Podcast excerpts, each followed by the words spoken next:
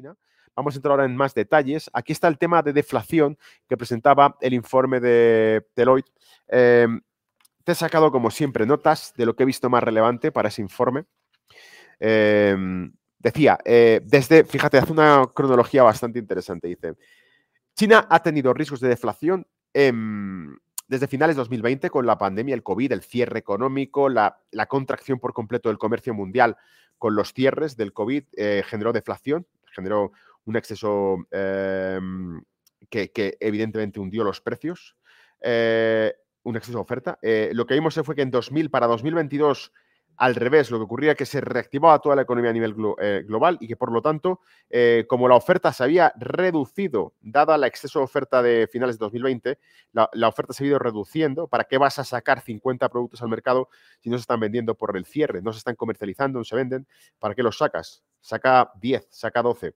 Se, quitan las, eh, ah, los cierres, las eh, las restricciones COVID y al quitarlas la demanda se explota, todo el ahorro que tienes acumulado durante la época de cierre económico vuelve a, repuntar y por lo tanto eh, lo que ocurre en este caso es que se repunta la inflación, factores energéticos incluidos también, el gas, etcétera, ¿vale? Entonces, finales de 2020 deflación, finales de 2022 inflación, ahora situación actual, Occidente, luchando contra una inflación que parece estar desapareciendo en el caso de Estados Unidos. Recuerda que estamos en torno al 3% ya. Y que se está reduciendo, pero que sigue eh, por encima del 5% del caso de Europa. ¿Vale? Eh, sin embargo, China es la que sigue presentando datos de deflación. Esto os lo traje ya con los datos de precio a la producción que iban cayendo, en una caída bastante además rápida, por encima del 5% mensual, lo cual sorprendía bastante. Em, el reflejo de todo esto reflejo de todo esto, cosas interesantes que cuenta Deloitte en este artículo para explicarlo. Dice, las autoridades chinas explican esto por el siguiente motivo. Dice, la baja inflación actual es porque se mide con respecto a la elevada inflación precedente. Y eso es muy interesante. Es decir, claro, eh, con respecto al año anterior, la inflación está creciendo un, ponte, un 1%, un menos 2% con respecto al año anterior. Ya, pero es que el año anterior crecía, en algunos casos, el 11%, por ejemplo, para Reino Unido, ¿vale? En máximos de 40 años. Por lo tanto, es normal que si medimos con respecto a 2022 salga una, inflación mm, eh, inferior. La magia de los números y de la contabilidad, amigos. Uno lee lo que puede o lo que quiere leer en cada caso. Lo siguiente decía, por lo tanto, la inflación volverá a ser positiva a medida que se vaya regularizando los datos. Es decir, evidentemente, si la inflación actual es débil en 2023, la de 2024 probablemente es una inflación positiva porque se mira con respecto al año anterior. Lo que veremos es que esa inflación se va a ir normalizando. Y dice, y lo siguiente y lo tercero es que va a haber inflación porque hay crecimiento. Siempre que hay crecimiento hay inflación. Si nos centramos en el crecimiento económico, la inflación se mantendrá. Si hay un buen crecimiento económico, la inflación será un resultado de ese crecimiento económico. Em, expectativas que tienen. Dicen, para finales de 2022 em, era el cierre de restricciones, por lo tanto, lo que se esperaba y no se ha producido era que 2022 fue un año en el que eh, hubiese un repunte del crecimiento económico, hubiese un repunte de la inflación eh, y sin embargo no ha ocurrido nada de eso. Es decir, lo que vimos fue que ese repunte del crecimiento económico fue un pelotazo el primer eh, febrero, creo que fue, primer mes de febrero. A partir de ahí fue enfriándose los datos y la inflación igual, fue enfriándose los datos de inflación. Y por eso desde entonces os dije que el discurso iba a ir cambiando. Desde el problema es la inflación, el problema es la inflación porque es lo que mantienen en el discurso todos los analistas y sobre todo los banqueros centrales, la Reserva Federal y el Banco Central Europeo hablan de inflación como principal preocupación. El discurso irá rotando a riesgos de recesión global. Es decir, ya no nos preocupa la inflación, lo que nos preocupa es una recesión global. ¿Por qué? Porque China, que es la fábrica del planeta entero, la fábrica del mundo, está fabricando cada vez menos porque tiene menos pedidos de fábrica y eso lo indica la caída de los precios de producción, ¿vale?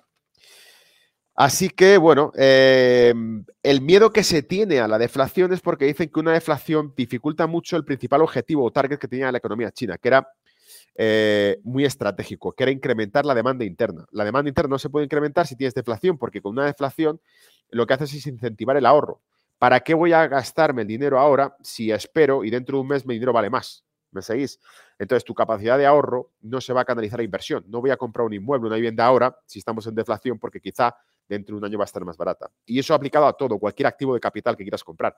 Un vehículo, propiedades, real estate, cualquier historia, vas a considerarla que probablemente en, situaciones de deflación cualquier activo de inversión va a ser más barato en el futuro. Así que la inversión se contrae, aumenta el ahorro y esto es lo que no quiere China. China quiere reactivar su consumo interno porque es básicamente su principal objetivo y target. Os contábamos en el reporte anterior precisamente que las crisis anteriores que tuvo China trató de reequilibrarlas, eh, potenciando, por ejemplo, en la de 2016, 2015-2016, cuando hubo riesgos de fuga de capitales en China y China blindó su sistema de capitales, su mercado de capitales, para evitar la salida de dinero. En aquel momento, lo que se hizo fue dar muchísimas ventajas fiscales a la inversión inmobiliaria que produjo esa explosión del mercado inmobiliario que estamos viendo ahora, que está súper apalancado y reventando el Evergreen y todo el sector inmobiliario chino que se está reduciendo ahora. Pero eh, en este momento, claro, si hay riesgos de deflación de nuevo y riesgos de recesión de nuevo en China, a día de hoy no pueden tirar por el mercado inmobiliario. Lo que hacen con el mercado inmobiliario ya lo hemos visto y os lo he contado aquí.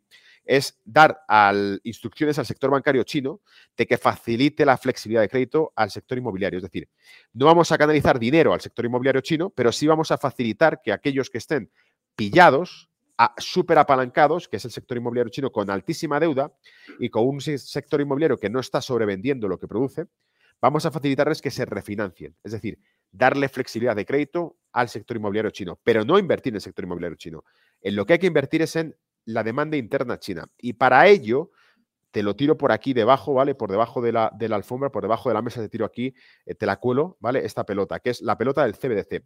El proyecto CBC chino, que ya está retesteado y supertesteado en China, significa crear una moneda digital que permita un consumo interno inmediato, con un chasquido de dedos del sistema monetario chino, activan la demanda interna. ¿Por qué? Porque de repente generan inyecciones de liquidez, pero ya no tienen que ir al sector bancario y que éste lo preste a las empresas y que las empresas demanden trabajo y que el salario aumente y que entonces se consuma más.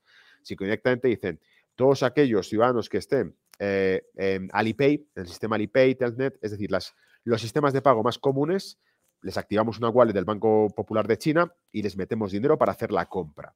¿Para comprar qué? Aquellos activos que estén más débiles. ¿Que se nos cae el sector agrícola? Pues venga, dinero gratis para comprar verduras. ¿Que se nos cae el sector de lácteos? Dinero gratis para comprar lácteos. Y así sucesivamente con todo. ¿Que se nos cae el sector inmobiliario? Bueno, pues vamos a darle crédito inmobiliario, crédito hipotecario, me lo estoy inventando, lo improviso, pero esta es la idea crédito hipotecario a, través de las wallets a cada ciudadano si compra un inmueble de cierto valor, se le da esto, pero solo dedicado ese dinero facilitado al sector que yo quiera canalizado vía demanda, no vía oferta, no a través de empresas, sino a través de consumidores, ¿vale? Y con esto reequilibra el mercado. Em, bien, ¿cuál es la situación actual o qué está pasando entonces con esta economía china en este momento, según publicaba este artículo de Reuters con los riesgos deflacionarios? Dice, la situación actual es una caída en el comercio internacional obvia con números, te los mide aquí, ahora te dice exactamente cuáles son. Dice, la demanda interna es la más débil eh, de sus preocupaciones, es lo que más, eh, más miedos tienen. La debilidad, a la debilidad en la economía mundial que hemos visto, esos riesgos de recesión que ya están presentes en Europa y que se han temido que ocurran en Estados Unidos, han empujado a que se demande menos, eh, evidentemente, por parte de estas economías. Es decir, lo hemos visto, la actividad industrial de Polonia cae, la de Alemania también, la de Países Bajos también. Por tanto, esas industrias demandan menos inputs que pueden y que suelen venir siempre desde China. Así que la demanda de fuera cae, la demanda interna también. Las restricciones comerciales que hemos visto ya han empezado. ¿Cuáles son? Ya no son COVID, ahora son guerra comercial pura y dura, que son tierras raras, exportación de tecnología a China. ¿Os acordáis cuando leímos aquí precisamente que el gobierno de Países Bajos denunciaba que recibía presión por parte de Estados Unidos a no exportar su producto a China. Estados Unidos le decía, tú no puedes vender tus productos a China. ¿Por qué? Porque son de alta tecnología. ¿Y qué? Se los venderé a quien me pague por ellos. A China no, porque es mi enemigo, ¿vale? Pues Estados Unidos está restringiendo, os lo he comentado en una ocasión, estamos viviendo la antiglobalización. Estados Unidos está convirtiéndose en un agente antiglobalizador, en un agente que está aumentando la regulación comercial, las barreras comerciales, las restricciones, las tan llamadas sanciones, mientras que China está tratando de promover el Road Belt Initiative, la ruptura de barreras comerciales y el libre comercio a nivel global, a un nivel que jamás se ha conocido, porque el Road Belt Initiative es el mayor tratado de libre comercio que nunca se ha creado jamás entre naciones. O sea, es brutal, ¿vale? A escala china, como todo. Entonces, estas restricciones de comercio son aplicadas por Estados Unidos, por Japón y por Países Bajos en lo que se refiere a tecnología. Las contramedidas chinas son restringir las exportaciones de tierras raras a Europa y a Estados Unidos como venganza, ¿vale? El resultado de todo esto es una caída en las exportaciones de China del 23,1% hacia Estados Unidos, del 20,6% hacia Europa y del 21,4% hacia el sudeste asiático. Pero al mismo tiempo, las importaciones chinas con origen principalmente además del sudeste asiático caen también. ¿Por qué? Porque China es exportador para Occidente, pero sigue siendo importador de ciertas potencias que la rodean desde Asia. En este caso cae la demanda de productos de Corea del Sur, los inputs industriales que utiliza China de Corea del Sur caen un 16,5% y un 10,4% de Taiwán. Así que si China produce menos, Taiwán y Corea del Sur producen menos porque se les demanda menos por parte de la economía china. También ocurre con la de Australia y Nueva Zelanda. Si cae la capacidad productiva de China, cae la demanda de inputs y de activos, en este caso no tecnológicos, que es lo que se le pide a Corea del Sur y a Taiwán, tecnología. En el caso de Australia y Nueva Zelanda, casualmente a los anglosajones se les pide comida y energía. Es decir, los neozelandeses y los australianos producen carbón, producen oro y producen alimentos, ganado para China, ¿vale? En fin, amigos, como siempre, un, reporte bastante extenso que te dando una visión global de todo el planeta, de cómo está el mundo ahora